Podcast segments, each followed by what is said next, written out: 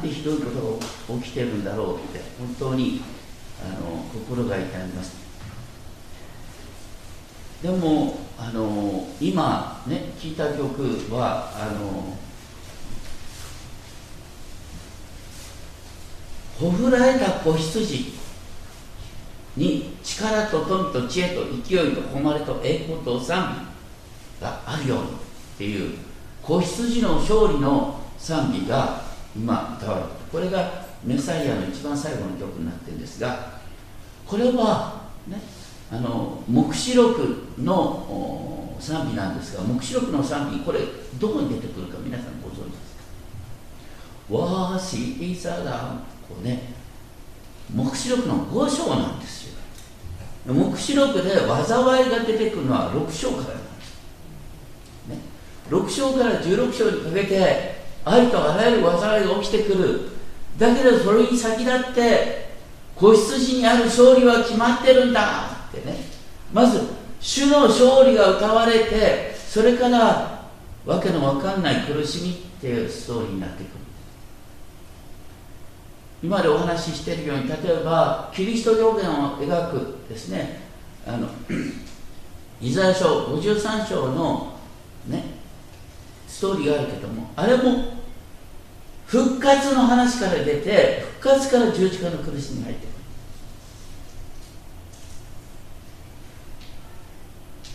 イエス様がねあいや使徒パウロがこう言った。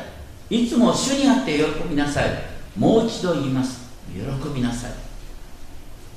いつでも喜べたら世話がない。ところが主にあってっていうのはどういうことかというと主が最終的にねこの世界を完成に導いておられる。だからメサイアのストーリーの最後の賛美は今から聞いている。だから私たちは苦しみに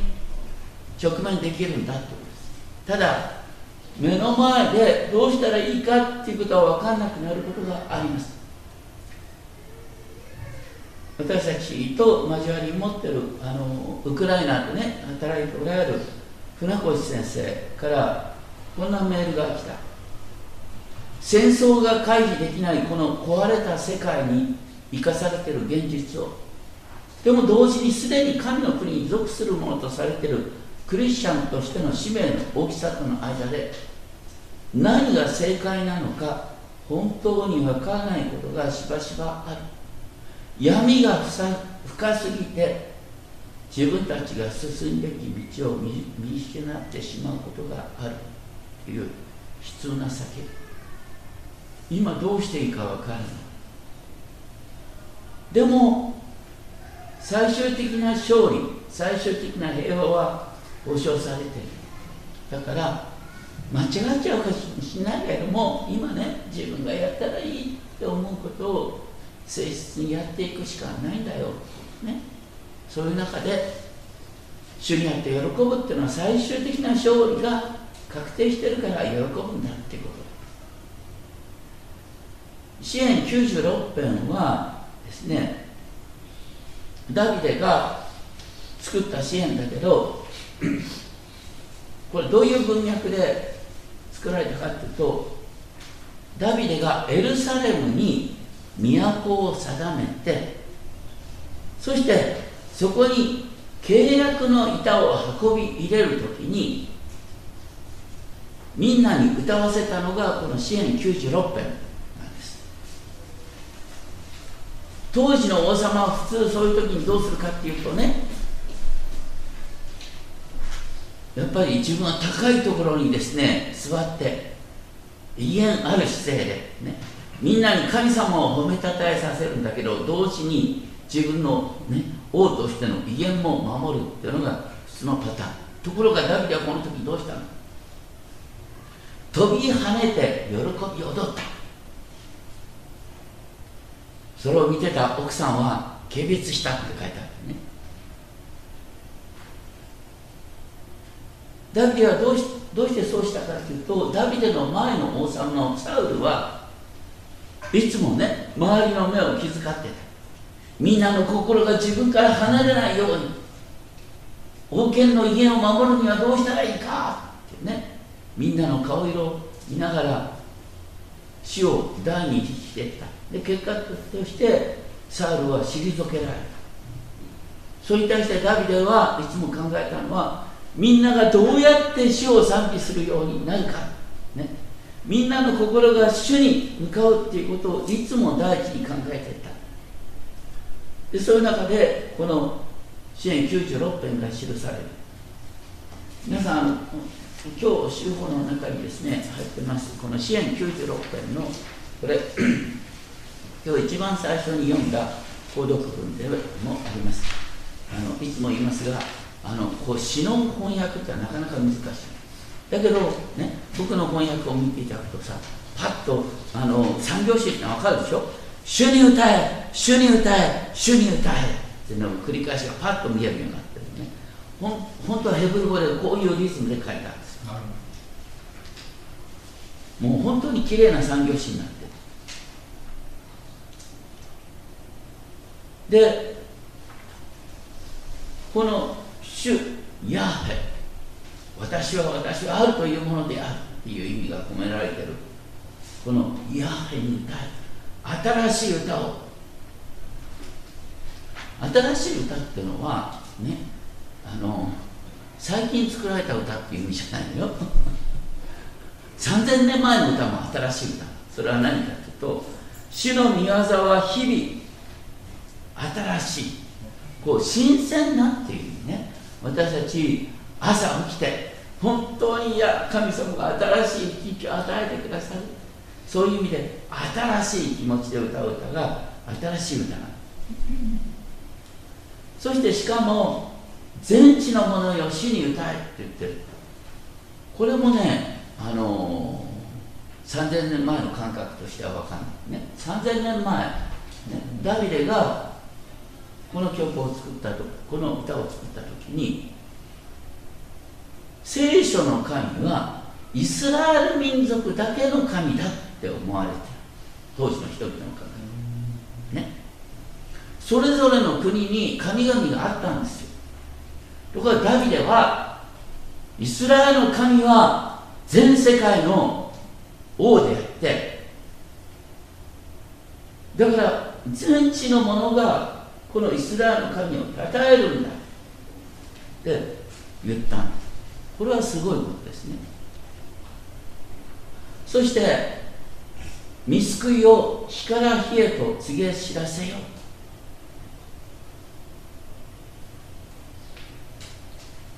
見救い神の救いっていうのはあの当時のダビデにとっては、ね、当時のイスラエルにとっては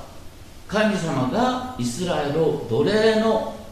地であったエジプトから解放してくれた。っていうでも同時にダビデにとっては、ね、今ダビデのもとでエルサレムが首都として国がまとまっている。ペリシテに勝利できた。っていうことも救いなんです私たちにとっての救いっていうのは何か。大体あのいろいろとあるけどもつい80年前まではね日本っていうのは大変な身分制社会だった。生まれながら人間はね分があるんだ、ね、あなたは貧しい地だったら貧しさの中でそれを受け入れるのが大切なんだ。で日本、ね、戦争に負けたことは悲劇だったかもしれませんけどもでもそのおかげで現在の憲法があるでしょ？現在の憲法においては基本的人権が尊重されるとかね結婚がね大切にされるとか信教の自由が保障されてるとかこれ全て恵みなんですよ。考えてみたら私たちの毎日の生活だっていろんな恵みに満ちている。それは全て救いの技なそれを褒めたたえそれを告げ知らせ。るそしてそのような救いをもたらすのが主の栄光。栄光っていうとあなんかキラキラって感じがするかもしれないけど栄光の中心的な意味は重いっていうこと。神様の存在の重さ。この聖書の神ヤフェこそが世界に安定をもたらす鍵なんだ。でそういう中でその主の栄光を国に語り継げ。る語り継げるってことは、ね、記録するという言葉でもあるんですけれども全ての民に印象深く知らせるんだということ。これねここであの主に歌えっていうこととね苦しい宮沢を全ての民に知らせるっていうことが一つになってるでしょ。私たち賛美っていうとさあの まあ私たちの第二礼拝でよく歌うワーシップの感じった主に歌い神様感謝しますって感じ。だけど伝統的な賛美歌っていうのはどっちかというと主の救いの御業を歌っている。主の救いの御業が分かるように歌う。これはどこから始まってるかというとね今から約500年前にマルチン・ルターが宗教改革をした時にね大体みんな聖書なんか手に入らないんだよ。字も読めない人多い。そういう時にルターさんはどうしたかというとね救いのストーリーを歌にして歌にするとみんなの頭に入りやすいからということで。だから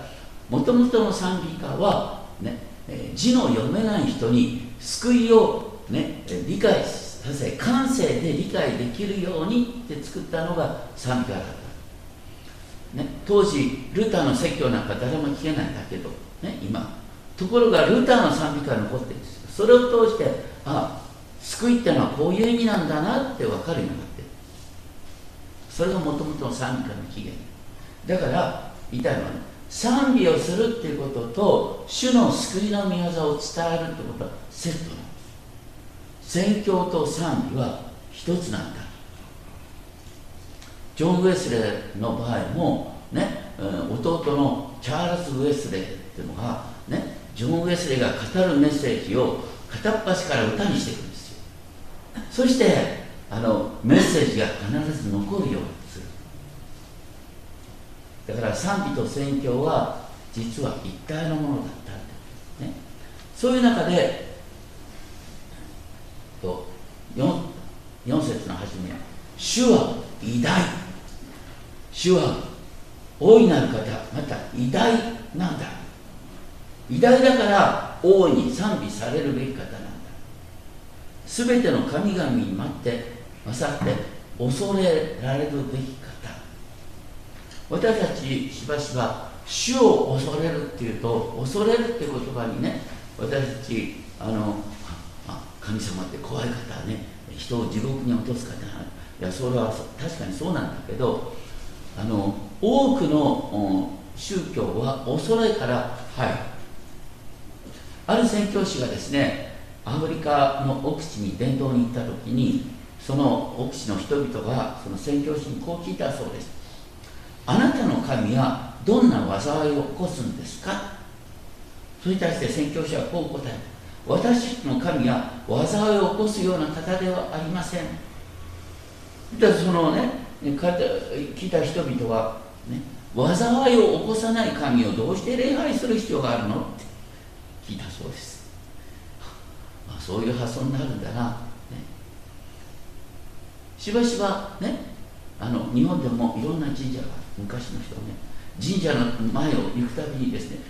この神社に失礼をする後でたたりになるかななんてだから神々を礼拝するっていうのは災いに合わないために礼拝するって発想がやっぱり人間の中にあるんですよ。それに対して聖書が言ってるの主主だけを恐れなさい、ね、で主だけを恐れる時に実はこの世のさまざまな恐れから解放されるんだよ。主が全てを支配してるっていうことを認め感謝するっていうこと感謝するってことと恐れるってことは実は矛盾しないんです皆さんがいつも災いを恐れてあ明日悪いことが起こるかもしれないとかね。人からひどいこと言われるかもしれないって恐れてるとしたら、ね、何もあさって死を恐れなさい。主に対する本物の恐れが分かるときに実は世の中の恐れから私たちは解放されるんだよっていうのが聖書に書いてある。だから主を恐れることによって私たちは諸々の恐れから解放される。その恐れってのは恐怖心っていうよりは畏敬っていうね。本当に恐れ敬うっていう気持ちとそういう中で誠に諸国の民のすべての神々が虚しい虚しい偽りだ。空っぽだ。あの日本はあのいつ地震があってもいつ火山があってもね、不思議じゃない国。でもある時にねああそうだなと思ったんだけどある地球物理学の先生がねこう言ってくれた。日本列島は火山活動と地震によって生まれている。生まれた地。だから日本で地震があって火山の火山火山噴火があるのは当たり前の話なんです。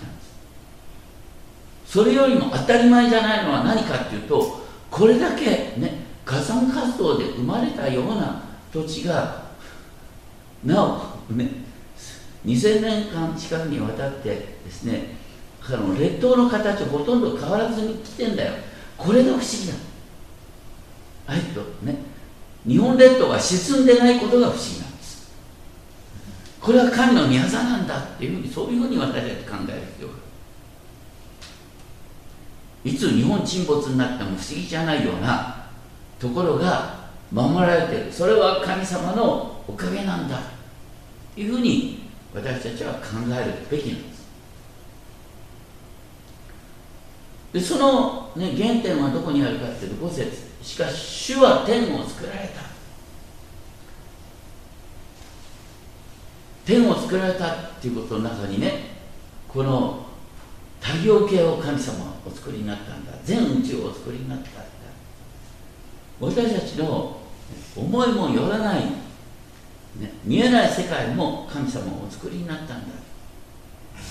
だから尊厳と意向は見舞いにある、ね、また威厳と意向でもいいですがなかなか訳しにくい。威厳意向また尊厳と意向とこれは多くの場合セットに使われること。意向っていうのは名誉ともに訳される。で尊厳っていうのはあの稲妻なんていう時に使われる言葉がこの威厳ですね。意向っていう言葉は英語でマジェスティって訳される場合があります。力とストレインまた光栄っていうのは輝きまた美しさ、まあ、とにかく主の栄光をこの4つの異なった表現で表そうとしている。その主の栄光は主の見前と主の聖女にあるんだよ。と言ってまた7節8節でこのこういうふうに並べると分かるでしょ？主に着せよ主に着せよ主に着せよ。栄光と力を主に着せよ。というのは人間っていうのは知らないうちにね栄光はやっぱり自分に帰するんですよ、ね、いや私のこの功績によって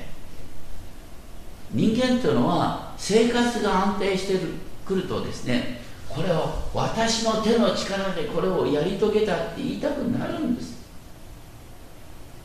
新明記8章17節18節に書いてある。新明記8章17節18節ね。あなた方が、ね、約束の地に入って生活安定した時に決してこう言っちゃいけない。心の内で私の力私の手の力がこの富を築き上げたのだと言わないように気をつけなさい。あなたの神主を心に据えなさい。主があなたに富を築き上げる力を与えたのは、ね、あなたが成功することができたのは神があなたと契約を結んであなたに力を与えてくださった全ては主から始まってるんじゃないの？っていうこと。私たちこの現代の世界で気をつけなきゃいけないのはね極端に言うと太陽の光なくたって生きてくるんだよ、ね、特に東京の中心なんかに行くとさだってスイッチ入れると電気がつくし、ね、蛇口に入れると水が出てくるし。本当になんかえ神様ののこと思わなくたってあねあのコンクリートの中に住んでこう生きてやられるんですよ。でもそうなるとどうなるかっていうと知らないうちにさ全て人間が築き上げたものに目が向かう。人間が築き上げたものに目が向かうとどっちが強いかどっちが優秀かって話でねこうどんぐりの背比べが始まるんですよ。それに対してパウロが言ってんだけどねあなたが受けたものでもらわなかったものなんかあるか。全てもらってるものでしょう。コリント大事な手紙4章の朝にあります。全てあなたはもらったもの。この体だってさもらったもんだよ。能力だってもらったもんだよ。自分で作ってるわ全ては主から始まってるんだっていうことを忘れちゃいけないよ。そういう中でダビデは、ね、8, 8節で捧げ物を携え主の大庭に入る主にひれ伏せ聖なる意向の前にと進めるこれもねあの当時の王政王の試合から言うとさね王に栄光して王様の前に多くのものをねちゃんと持ってきたら王様から覚えがめでたくなってねあなたの生活は安定するよっていうのが当時の感覚だよ。ところがダビデはそうじゃなくてね私に物を持ってこなくてもいいから主にねお捧げしましょうっていうふうに言ってるわけです。で主の前にひれ伏しなさい。私の前にひれ伏すんじゃなくて主の前にひれ伏しなさい。聖なる意向の前に。私に対しておののくんじゃなくて主の見前でおののきなさい。ということを言ってる。そういう中でダビデがね進めた言葉96編の10節。国の間で言え主は王である。主は王であるっていうのはこの詩篇の中心。なんかピンとこないかもしれない。でも主は王であるっていうのはねヤハベこそが全世界の王なんだ。聖書の神こそが全世界の王なんだ。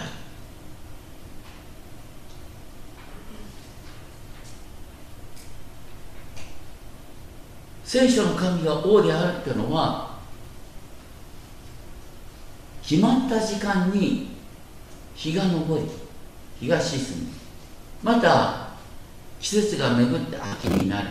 やがて冬になる。これは全て主のご支配の中で起きてるんだよということを認めるのが主は王であるという告白なんです。それをねこういう表現がエレミア33章20節なんですが昼と結んだ私の契約昼と結んだ神の契約。夜と結んだ神の契約だからこの神の契約が生きているっていうことが決まった時間に日が昇るっていうことの印なんだ。それと同じように神様の約束は決して破られることはないんだよ。こう聖書の言葉っていうのは契約の言葉だから、ね、私たちは聖句を暗唱することによって神の約束は、ね、歴史を導いておられる神様は、ね、同じように私に対する約束を果たしてくださいイエス様が私たち一人一人に対してね私は決してあなたを見放さないあなたを見捨てないおっしゃってくださいそのイエス様の約束の確かさはね毎朝決まった時間に日が昇るっていうことを通して確認できるんだよっていうのが聖書の話し方。そしてやがて主は公正をもって人々を裁かれる。公正をもって人々を裁かれるってあのこれがねあのしばしば誤解されるんだけど 私たちふと思う。主の裁きは怖い。確かにその通り。だけど旧約聖書の中に出てくる主の裁きっていうのは多くの場合ね救いなんですよ、ね、主がバビロン帝国を裁くことによってイスラエルが救われる。主がアッシリアを裁くことによってイスラエルが救われる形で使われる裁きっていう言葉が圧倒的に多いんですよ。例えばね私たちはクリスマスの旅ごとにね、えー、読んでいくイザヤ書11章。エッサイの根株から新芽が生えるその根から若枝が出て実を結ぶキリスト予言。イザヤ書11章。イザヤ書10章11章キリスト予言の後に何が出てくる？狼は子羊と共に宿り今日は小槍と共に牛ライオンも牛のように藁を食う。さあ弱肉強食がなくなる世界の実現がキリスト予言とセットに出てくるんです。だからイエス様はそういうねもうすでに争いもない弱肉強食のない世界を創造するっていうのはイザヤの予言の仕方なんです。それが主の裁きなんです。それはパウロが書いたローマ書の8章21節でもね被造物自体も滅びの束縛から解放され神の子供たちの栄光の自由に預かる。栄光の自由に預かるって言った時にね私たちが復活する時にこの世界にもシャローム平和が実現するんだっていうことを言ってるんです。だから私の教会のね、えーと、キャッチフレーズとかビジョンねあのニュークリエーション。Hope for the Shalom と英語になってるんですがとにかく創造神の新しい創造をここで喜びシャロームを待ち望むってあの主法の表紙に書いてありますね。あのビジョン私たちは新しい創造をここで喜ぶこビジョンね。新しい創造をここで喜ぶ。シャロームを待ち望むシャロームを待ち望むって言った時のシャロームっていうのはねあの狼は子羊と共に宿る。弱肉強食がなくなりね。本当にこの世界が平和で満ちる世界。それを神様約束してくださった。だからその神の平和が実現するっていうことが分かっていると言って11節で「喜べ天よ喜びよどれ地よ轟け海とそこに満ちるのよ歓喜せよのと全てのものをその時森のすべての木も主の前で喜び歌う。ここでね喜び歌うだとか喜べっていう言葉が5回ねさまざまな異なった言葉で出てくる。でヘブル語には喜びのね、えー、動詞がとても多いんです。多種多様な形で喜びが表現される。日本語はなかなかね喜びっていう表現が少ないね。もうちょっと喜びに関して日本語の語彙が増えるといいんだけど。なんか嬉しいとか楽しいとかさあるけど喜べって喜べってなんかあんまり日本語的じゃないんだよね。なんか悲しみの表現がたくさんあるんだけどね日本語ね。喜びの表現がない。ヘブル語は実は喜びのね多種多様な表現があるんですよ。それを用いながらね全ての被造物が主を賛美するんだ。どうしてかっていうと13節主は確かに来られる。地を裁くために来られる。主が地を裁くっていうのはそういうふうにね神様の公正な支配を実現する。真実に正しく世界を裁くから私たちは喜ぶことができる。主は王であるっていうのは主の公正な裁きが全世界に実現するんだよ。だから私たちのゴール歴史のゴールは保証されてるから今主にあって喜ぶことができるんだ。実はね聖書を読む時に本当にいつもこれを考えてほしい。だから、ね、私たち教会のビジョンでシャロームを待ち望む。またすでにここにある新しい創造を喜ぼうということを書いてある。今から100年前のチェスタートンというですねイギリスの小説家がこんなことを書いてある。喜び歓喜は異教徒の時代にも広く知られたものではなかったがあんまり喜びってのは知られてないんだ。本当の喜び。それはキリスト教クリスチャンにとっても偉大な秘密。だイエス様は涙を大っぴらに流したよ。でもイエス様なんか隠してるものがあったようにイエス様は真正面からパリソビットに対して怒りを表明した。でもイエス様に何か隠してるものがあったように見える。それは人々に見せるにはあまりにも大きすぎた神秘なんだ。それは何かというと喜びなんだ。イエス様はわーっと大笑いして、ね、大声で笑ったっていう表があまりないんだけど実は聖書全体を見るとイエス様の喜びっていうのは実はあったんだ。ということ神の笑い。それが隠された神秘なんだ。あの実はねあの喜びっていうと皆さんあのベートーベンのあの大工交響曲大工ね。そしてあのそこでのですね歌を思う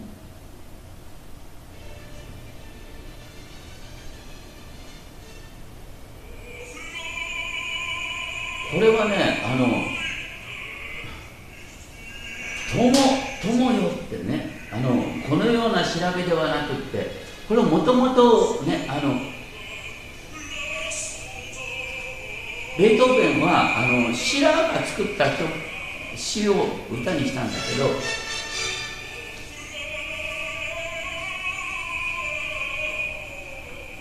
こういう歌詞ではなかったんです。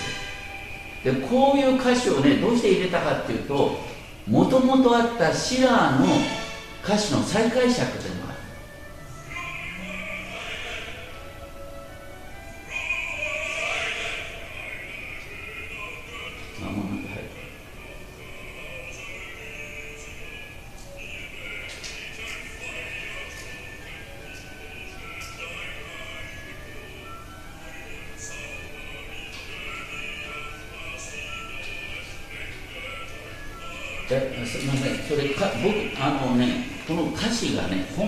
本邦初公開の歌詞がここに、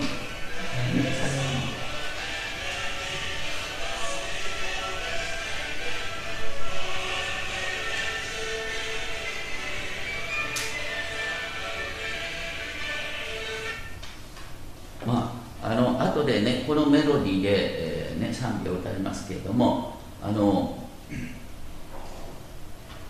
もともとのこのシラーの歌詞っていうのはねちょっと異教的な雰囲気がどうしてかっていうとシラーがこのあの詩を作った時にはあのフランス革命に入るそういう自由の中で教会の権威を否定しようっていう中でね作られた詩だからだからこの最初からねちょっとねあの教会が嫌うような歌詞が入ってくるんですよ。でもねベートーベンがこれをね曲にした時にいや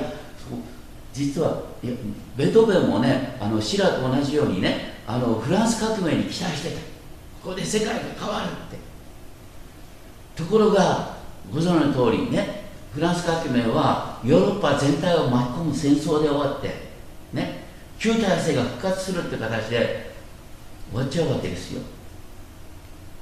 夢がなくなる。しかもね喜ぶ喜びこそはと言ってながらあのベートーベンが1824年にこの曲を作った時のベートーベンの状況は知ってますか？皆さん。ベートーベン耳聞こえなくなったんです彼はもともと耳が悪かったんだけどどんどんどんどん悪くなってこの交響曲「第九」を書く時には全く聞こえなくなってただからベートーベンが言ってるこの喜びは実は喜ぶ理由がない中で喜ぼう夢がなくなって自分も耳が聞こえなくて音楽家として耳が聞こえなくなって最悪だよ。そういう中でシラーの曲の再解釈なんですよある意味で。でその詩は使うんだけどもその曲を通してですね再解釈をしていくんですけれどもでもあの元々の詩もいい詩であの僕は やっぱいろんな役見るんだけどどの役見ても満足しない。だから独自の役を作ったちょっと見てほしいね。喜びよ。こうね。喜び。喜びよ。麗しき神々のひらめきよ。楽園の乙女よ。この異教的な歌詞なんだけどね。我らは火によって天のあなたの聖女に踏みよ喜びの聖女に踏み。込んでその時ねベートーベンが繰り返すんです喜びの魔法喜びの魔法こそが時流が引き裂いたものを結び合わせる。じんときてね本当に今この世界っていうのはさ何でもかんでも全て分断に持っていくんですよ。何か話してもね違う意見が出てきてもう正直に意見言えなくなっちゃうんです。ところが喜びは一つにしてくれる喜びの魔法こそ自由が引き裂いたものを結び合わす。柔らかな三つ葉のもと全ての人々は兄弟とされる。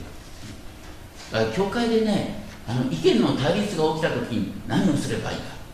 意見の対立に対する解釈が徹底的に意見を議論するんじゃなくて主を賛美する。主を喜ぶんです。喜びこそが対立関係をなくしてくれる。しかも一人の友らの友となることを成し遂げるあの本当の友情を築くことができるってことは本当にすごいことなんですよ。ただ一つの魂とでも心を合わせられることを喜べ。それができないものは泣いて立ち去るしかないんだよ。喜びを全ての存在が自然の乳さからの全ての善人も悪人もバラの道をたどりいや痛いこともあるんだ、ね、でも喜びはね死で試された友との関係を作り上げる。快楽は虫虫にも与えられるけどケルブというのは見つかる。がケルブと表記されることがね神の前に立つ。だから私たちも喜んで神の前に立てる状況を待ち望む。で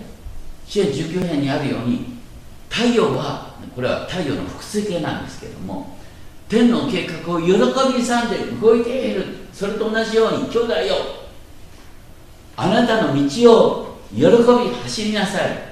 喜ばしく勇士勇士が勝利に向かうように喜ぼう。あ喜んで走っていこう。抱き合おうす幾幾百万のものよ。星空の上に愛しい父がおられるから。でひれ伏すか幾百万のものよ創造主を感じるか。と言って世界を星空のように神を求めよ神は王座についておられる、神こそがこの世界を治めているんだっていう実は異教的な感じで始まってるんですが実は、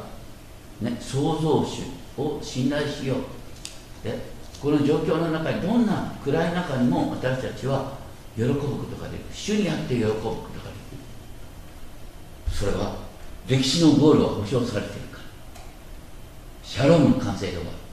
それを先取って私たちは喜ぶんだ。悲しい時にこそ分裂がある時にこそ喜び。を大切にしようと。ね。えこれから歌う歌詞は、ね、あのイギリスの作曲家が作詞家が作ったあの歌詞なんだけどそれをねこのベートーベンの「第九」の曲に合わせて、ね、歌うことができるっていう歌詞になってるんですけれどもこの新しい歌詞も味わいながらねこの歌詞であのベートーベンの「第九」の歓喜の歌これは喜びに向けて喜びこそが世界を変えるんだっていうことを歌っている歌詞です。それを共に後で歌っていきたいと思います。お祈りをします天皇お父様喜べないことの方が多いです。当にうめきと悲しみが世界を満たしています。でも神は最終的にそういうことを通してこの世界を喜びの完成へと導いています。それは黙示録に描かれることでもあります。世界には悲しみがある。そればっかりあるように見える。しかし大いなる神。秘それは神の喜び。神の賛。美イエス様の賛。美私たちはその天の賛美を今この地上で聞きながら魂の奥底で主の喜びを聞きながら今置かれている課題に向き合っていきたいと思います。どうか一切のとこでも主にあって喜ぶことができるよう導いてください。尊き主。